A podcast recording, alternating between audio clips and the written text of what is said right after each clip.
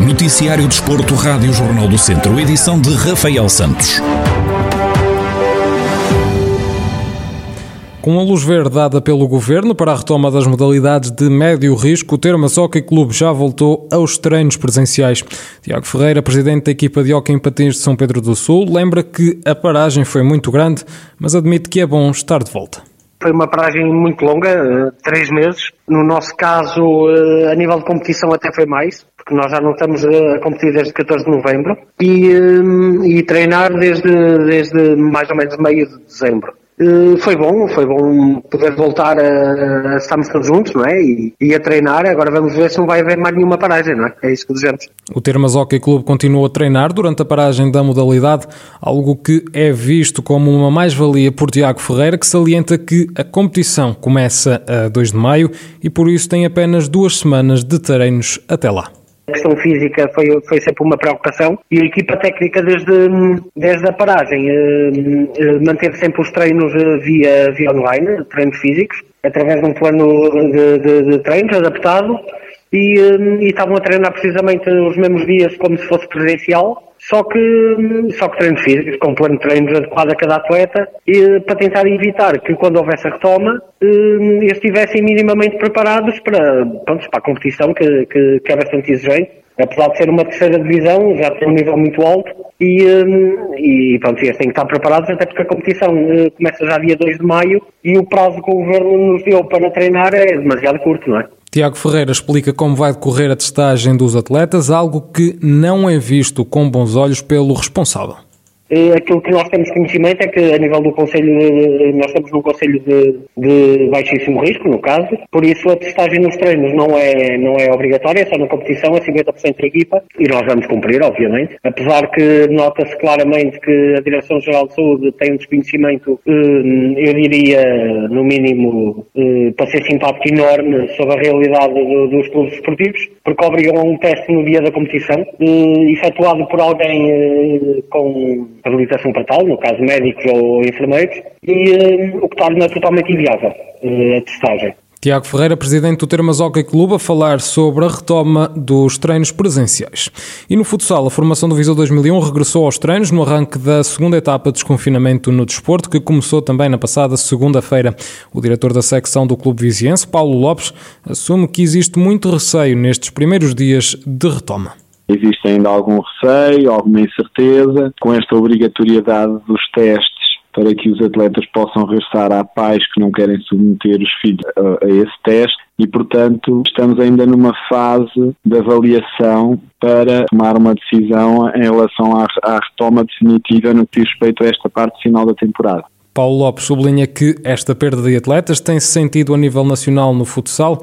Já nos escalões de iniciação do Viseu 2001, de 30, apenas três atletas marcaram presença.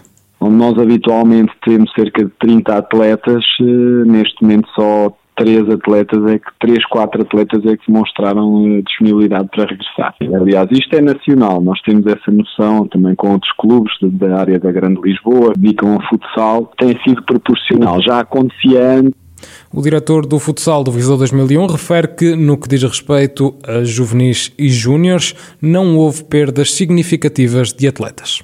Nós estamos a disponibilizar, portanto, profissionais de saúde, médico e enfermeiro para a realização dos testes. De qualquer forma, a adesão, como lhe disse, tem sido muito reduzida. O que nós estamos a aproveitar é que durante esta semana os, os nossos atletas dos escalões de juvenis e júniores estão a ser testados nas escolas e esses testes são, são válidos, portanto podemos aproveitá-los. No que diz respeito a juvenis e júniores, por exemplo, nós estamos bem consolidados, ou seja, os nossos não temos perdas significativas, não é tão drástico como acontece nos escalões de mais tenra idade temos um ou dois atletas que, não, que, não, que já disseram que não voltavam, mas não é nada significativo. Inclusive, nós iremos participar na taça que a Associação Futebol Viseu vai organizar a partir do mês de maio. Paulo Lopes, diretor da secção de futsal do Viseu 2001, a falar sobre a retoma dos treinos da formação que aconteceu na passada segunda-feira e que acabou por ser notória a falta de alguns atletas. E na corrida matinal desta semana, Ricardo Silvestre falou sobre a importância do exercício físico para os idosos. O personal trainer de alto rendimento explica que, com o passar da idade, existe a perda de massa muscular e o exercício físico assume um papel importante para combater esta situação.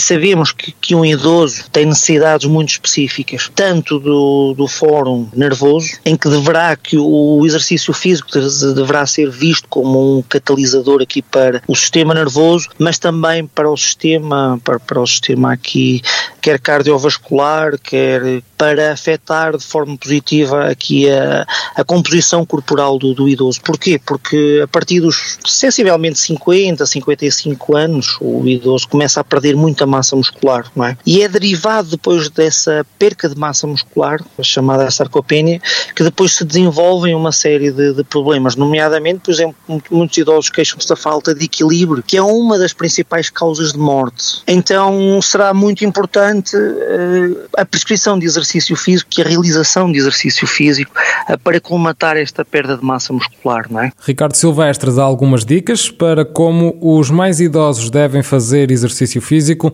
de modo a combater a perda de massa muscular nós para ganharmos massa muscular nós precisamos de corresponder aqui, de associar então o estímulo de, de, exercício físico a basicamente a tensão muscular, isto significa o, o quê? É preciso uh, haver tensão aqui mecânica e existir carga, uh, muitas vezes associada a máquinas. Os ginásios têm, têm máquinas e que conseguem muito bem colmatar esta, estas necessidades. Depois quer tempo em contração muscular, não é? Hum. Uh, ou seja, devem fazer, por exemplo, as repetições uh, de forma mais lenta. E depois tem, tem uma carga também metabólica, significa que, que devem ir próximo da, da fadiga muscular. A corrida matinal está já disponível em podcast em jornaldocentro.pt, onde pode ouvir o programa na íntegra quando e sempre que quiser.